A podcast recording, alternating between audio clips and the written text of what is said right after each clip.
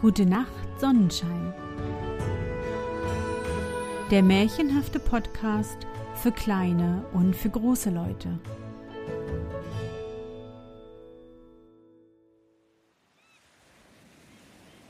Märchen unterm Sonnenschirm. Fantastische Geschichten aus aller Welt zum Träumen und Entspannen. Hallo, mein Sonnenschein. Wie war dein Tag heute? Was hast du heute Schönes erlebt? Mein Name ist Anne und ich begrüße dich zu einer neuen Sommersonderfolge meines Märchenpodcasts. Lass uns zusammen in die wunderbare Welt der Märchen reisen und gemeinsam entdecken, was die Helden und Prinzessinnen auf ihren sommerlichen Abenteuern erleben. Bist du bereit? Dann kuschle dich fest in deine Bettdecke, nimm dein Lieblingskuscheltier in den Arm und wenn du magst, schließe die Augen und folge mir ins Märchenland.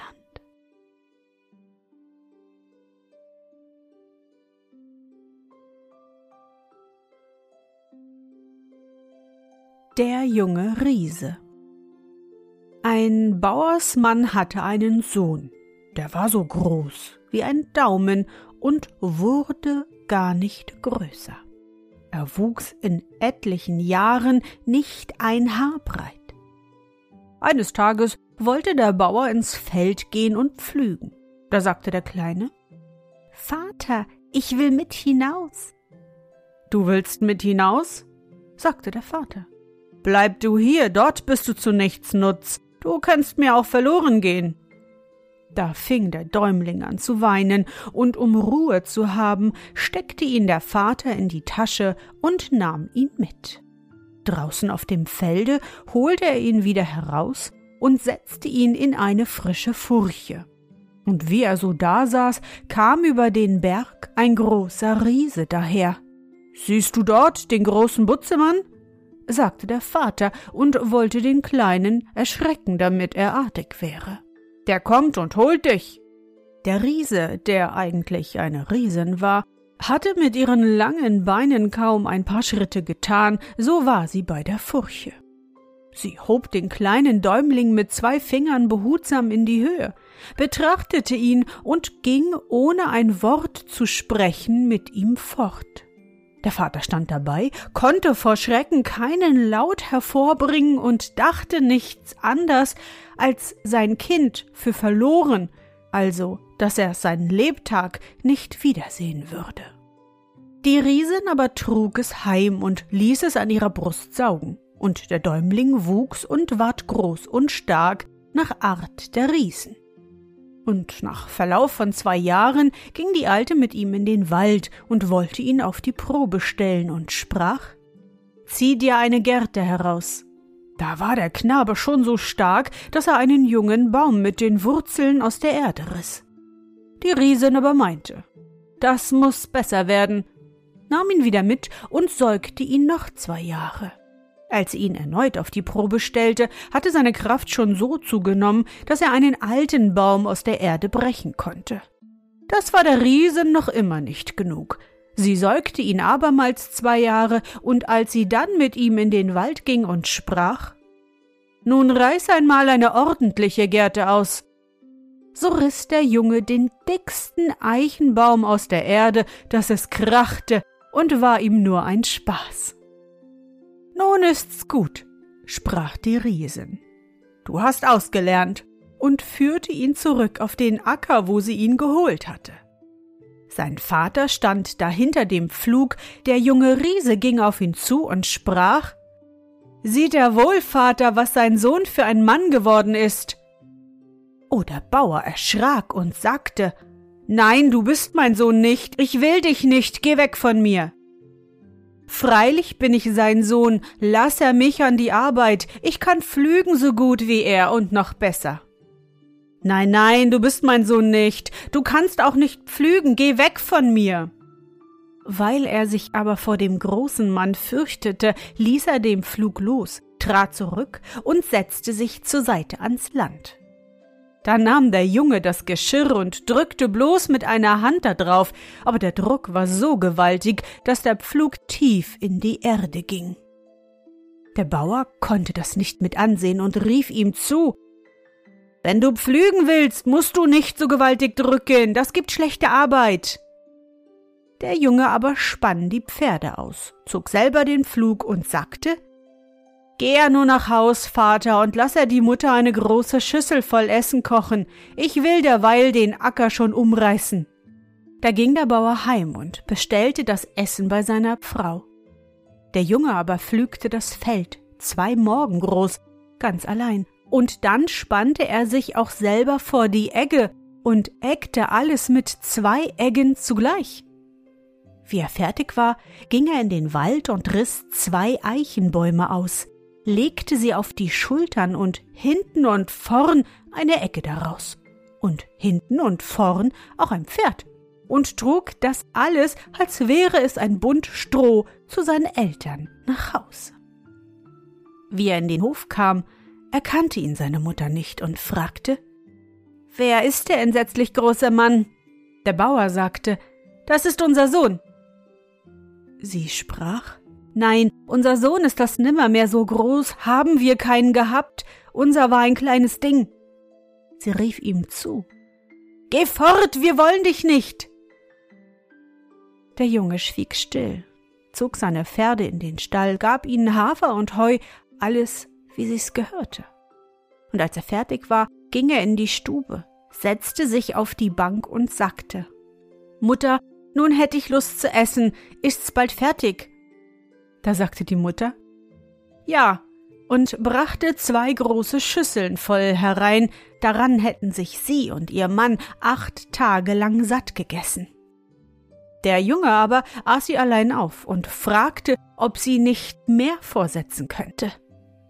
Nein, sagte sie, das ist alles, was wir haben. Ach, das war ja nur zum Schmecken, ich muss mehr haben, Sie traute sich nicht, ihm zu widerstehen, ging hin und setzte einen großen Schweinekessel voll übers Feuer. Und wie es gar war, trug sie es herein. Endlich kommen noch ein paar Brocken, sagte der junge Riese und aß alles hinein. Es war aber doch nicht genug, seinen Hunger zu stillen. Da sprach er Vater, ich sehe wohl, bei ihm werde ich nicht satt. Will er mir einen Stab von Eisen verschaffen, der stark ist und den ich vor meinen Knien nicht zerbrechen kann, so will ich fort in die Welt gehen. Der Bauer war froh, spannte seine zwei Pferde vor den Wagen und holte bei dem Schmied einen Stab, so groß und dick, als ihn die zwei Pferde nur fortschaffen konnten. Der Junge nahm ihn vor die Knie und ratsch brach er ihn wie eine Bohnenstange in der Mitte entzwei und warf ihn weg. Der Vater spannte nun vier Pferde vor und holte einen Stab so groß und dick, als ihn die vier Pferde fortschaffen konnten. Der Sohn knickte auch diesen vor dem Knie entzwei, warf ihn hin und sprach Vater, der kann mir nicht helfen, er muss besser vorspannen und einen stärkeren Stab holen. Da spannte der Vater acht Pferde vor und holte einen so groß und dick, als ihn die acht Pferde heimfahren konnten. Wie der Sohn den in die Hand nahm, brach er gleich oben ein Stück davon ab und sagte Vater, ich sehe, er kann mir keinen Stab anschaffen, wie ich ihn brauche. Ich will nicht länger bei ihm bleiben. Da ging er fort und gab sich für einen Schmiedegesellen aus. Er kam in ein Dorf, darin wohnte ein Schmied. Ah, der war ein geiziger Mann, gönnte keinem Menschen etwas und wollte alles alleine haben. Zudem trat er in die Schmiede und fragte, ob er keinen Gesellen brauchte. Ja, sagte der Schmied, sah ihn an und dachte, das ist ein tüchtiger Kerl, der wird gut vorschlagen und sein Brot verdienen. Er fragte, Wie viel willst du Lohn haben? Gar keinen will ich haben, antwortete der junge Riese. Nur alle vierzehn Tage, wenn die anderen Gesellen ihren Lohn bezahlt kriegen, will ich dir zwei Streiche geben, die musst du aushalten. Da Das war der Geizmann von Herzen zufrieden und dachte damit viel Geld zu sparen. Am anderen Morgen sollte der fremde Geselle zuerst vorschlagen. Wie aber der Meister den glühenden Stab brachte und jener den ersten Schlag tat, so flog das Eisen voneinander und der Amboss sank in die Erde, so tief, dass sie ihn gar nicht wieder herausbringen konnten. Da ward der Geizmann böse und sagte, Ei was, dich kann ich nicht brauchen, du schlägst gar zu rob. Was willst du für den einen Zuschlag haben? Da sprach der junge Riese. Ich will dir nur einen ganz kleinen Streich geben, weiter nichts. Und hob seinen Fuß auf und gab ihn einen Tritt, dass er über vier Fuder Heu hinausflog. Darauf suchte er sich den dicksten Eisenstab aus, der in der Schmiede war, nahm ihn als einen Stock in die Hand und ging weiter. Und als er eine Weile gezogen war, kam er zu einem Vorwerk und fragte den Amtmann, ob er keinen Großknecht nötig hätte. Ja, sagte der Amtmann. Ich kann einen brauchen, du siehst aus wie ein tüchtiger Kerl, der schon was vermag. Wie viel willst du Jahreslohn haben? Der junge Riese antwortete wiederum, er verlange gar keinen Lohn, aber alle Jahre wollte er ihm drei Streiche geben, die müsste er aushalten. Das war der Amtmann zufrieden, denn er war auch ein Geizhals. Und am anderen Morgen, da sollten die Knechte ins Holz fahren, und die anderen Knechte waren schon auf, der junge Riese aber lag noch im Bett. Da rief ihn einer an. Hey, steh auf, es ist Zeit, wir wollen ins Holz und du musst mit. Ach, sagte der junge Riese ganz grob und trotzig. Geht ihr nur hin, ich komm doch eher wieder als ihr alle miteinander.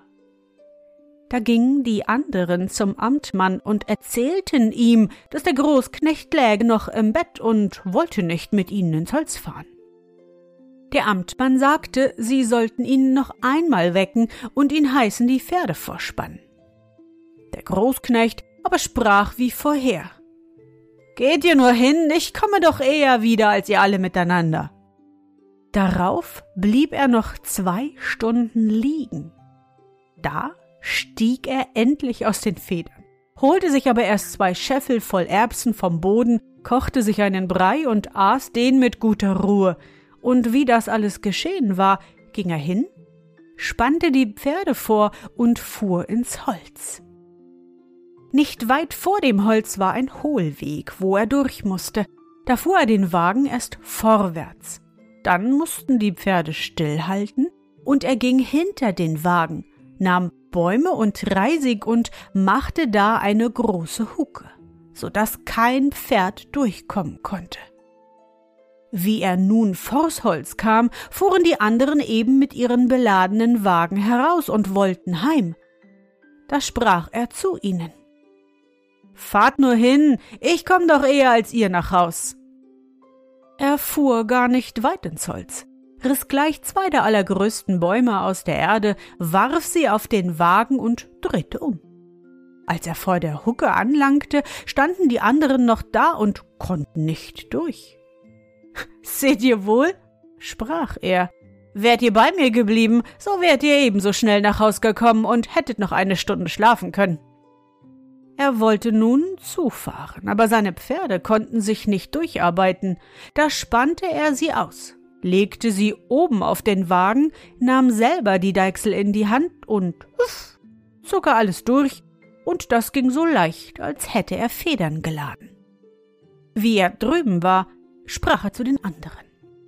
Seht ihr wohl, ich bin schneller hindurch als ihr, fuhr weiter, und die anderen mussten stehen bleiben. In dem Hof aber nahm er einen Baum in die Hand, zeigte ihn dem Amtmann und sagte Ist das nicht ein schönes Klafterstück? Da sprach der Amtmann zu seiner Frau Der Knecht ist gut, wenn er auch lange schläft, er ist doch eher wieder da als die anderen. Nun diente er dem Amtmann ein Jahr. Wie das herum war und die anderen Knechte ihren Lohn kriegten, sprach er, es wäre Zeit. Er wollte sich auch seinen Lohn nehmen. Dem Amtmann ward aber Angst vor den Streichen, die er kriegen sollte, und bat ihn inständig, er möchte sie ihm schenken. Lieber wollte er selbst Großknecht werden, und er sollte Amtmann sein. Nein, sprach der junge Riese, ich will kein Amtmann werden, ich bin Großknecht und will's bleiben. Ich will aber austeilen, was bedungen ist. Der Amtmann wollte ihm geben, was er nur verlangte, aber es half nichts. Der Großknecht sprach zu allem Nein. Da wusste sich der Amtmann nicht zu helfen und bat ihn um vierzehn Tage Frist. Er wollte sich auf etwas besinnen. Der Großknecht sprach, die Frist sollte er haben. Der Amtmann berief alle seine Schreiber zusammen. Sie sollten sich bedenken und ihm einen Rat geben. Die Schreiber besannen sich lange, und endlich sagten sie, vor dem Großknecht wäre niemand seines Lebens sicher, der schlüge einen Menschen wie eine Mücke tot. Er sollte ihm heißen, in den Brunnen zu steigen und ihn zu reinigen. Wenn er unten wäre, wollten sie einen von den Mühlsteinen, die da lägen, herbeirollen und ihm auf den Kopfe werfen, dann würde er nicht wieder an das Tageslicht kommen. Der Rat gefiel dem Amtmann, und der Großknecht war bereit, in den Brunnen hinabzusteigen.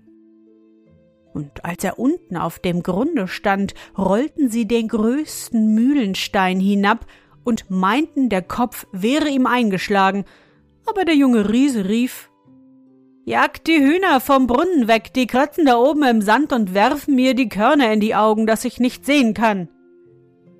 Da rief der Amtmann Husch, husch, und tat, als scheuchte er die Hühner weg. Und als der Großknecht mit seiner Arbeit fertig war, stieg er herauf und sagte Seht einmal, ich habe doch ein schönes Halsband um. Das war der Mühlenstein, den er um den Halse trug. Der Großknecht wollte jetzt seinen Lohn nehmen, aber der Amtmann bat wieder um vierzehn Tage Bedenkzeit. Die Schreiber kamen zusammen und gaben den Rat, er sollte den Großknecht in die verwünschte Mühle schicken, um dort in der Nacht Korn zu mahlen. Von da wäre noch kein Mensch morgens lebendig herausgekommen. Das gefiel dem Amtmann. Er rief den Großknecht noch am selben Abend und hieß ihn acht Malter in die Mühle zu fahren und in der Nacht noch zu mahlen. Sie hätten's nötig. Da ging der Großknecht auf den Boden und nahm zwei Malter in seine rechte Tasche, zwei in die linke, vier nahm er in einen Quersack halb auf den Rücken, halb auf die Brust und ging so beladen zur verwünschten Mühle. Der Müller sagte ihm, bei Tag könnte er recht gut da mahlen, aber nicht in der Nacht, da wäre die Mühle verwünscht, und wer da noch hineingegangen wäre, den hätte man am Morgen tot darin gefunden. Der junge Riese sprach Ich will schon durchkommen. Macht euch nur fort und legt euch aufs Ohr. Darauf ging er in die Mühle und schüttete das Korn auf. Gegen elf Uhr ging er in die Müllerstube und setzte sich auf eine Bank. Und als er ein Weilchen da gesessen hatte, tat sich auf einmal die Türe auf, und es kam eine große, große Tafel herein, und auf der Tafel stellte sich Wein und Braten und vieles gutes Essen, alles von selber auf, denn es war niemand da, der es auftrug. Und danach rückten sich die Stühle herbei, aber es kamen keine Leute, bis auf einmal er Finger sah, die hantierten mit den Messern und Gabeln und legten Speisen auf die Teller, aber sonst konnte er nichts sehen. Da er hungrig war und die Speisen sah, so setzte er sich auch an die Tafel, aß mit und ließ sich's gut schmecken. Und als er satt war und die anderen ihre Schüsseln auch ganz leer gemacht hatten, da wurden die Lichter auf einmal alle ausgepustet. Das hörte er deutlich, und wie's nun stockfinster war, so bekam er so etwas wie eine Ohrfeige ins Gesicht. Da sprach er Hey, wenn noch einmal so etwas kommt, so teile ich auch wieder aus.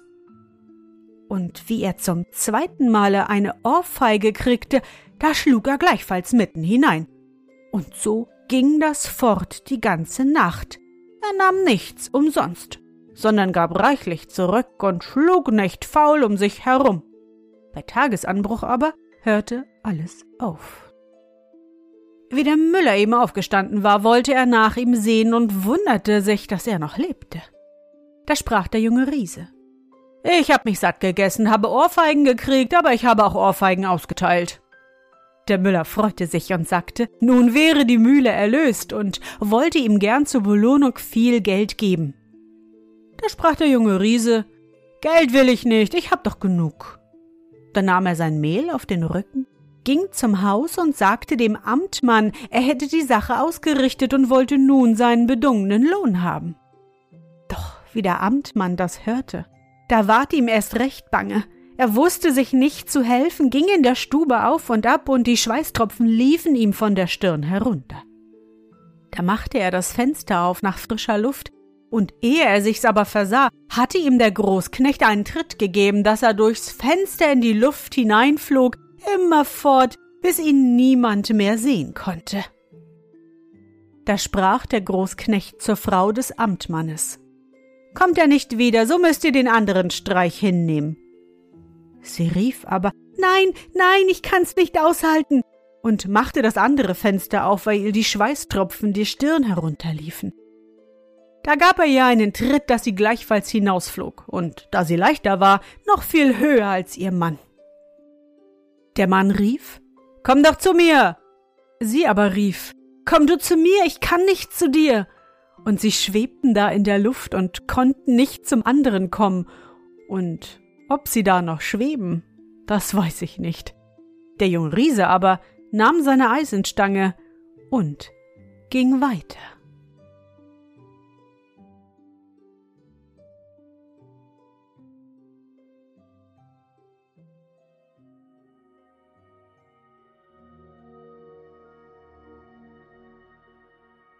Na Sonnenschein, bist du noch wach? Das war das deutsche Märchen Der junge Riese, aufgeschrieben von den Brüdern Grimm. Ich hoffe, dir hat unsere gemeinsame Reise heute gefallen. Für mich war es wieder wunderbar und ich danke dir, dass du mich begleitet hast. Und bevor du nun die Augen schließt und in dein Traumland reist, möchte ich mit dir nochmal an dein schönstes Erlebnis heute denken. Was war es? Vielleicht hast du heute am Strand, auf einer Wiese oder auf deinem Balkon liegend die flauschigen Wolken am Himmel beobachtet. Konntest du unterschiedliche Tiere entdecken? Einen Hasen, eine Katze oder sogar einen großen Dinosaurier? Versuche dich an dein schönstes Erlebnis heute zu erinnern. Und? Was war dein schönstes Erlebnis heute und wie fühlst du dich dabei? Suche dir auch heute wieder den schönsten Moment aus und präge ihn dir gut ein und wenn du magst, kannst du ihn auch malen oder im Zauberbuch aufschreiben. Und nun gute Nacht, Sonnenschein.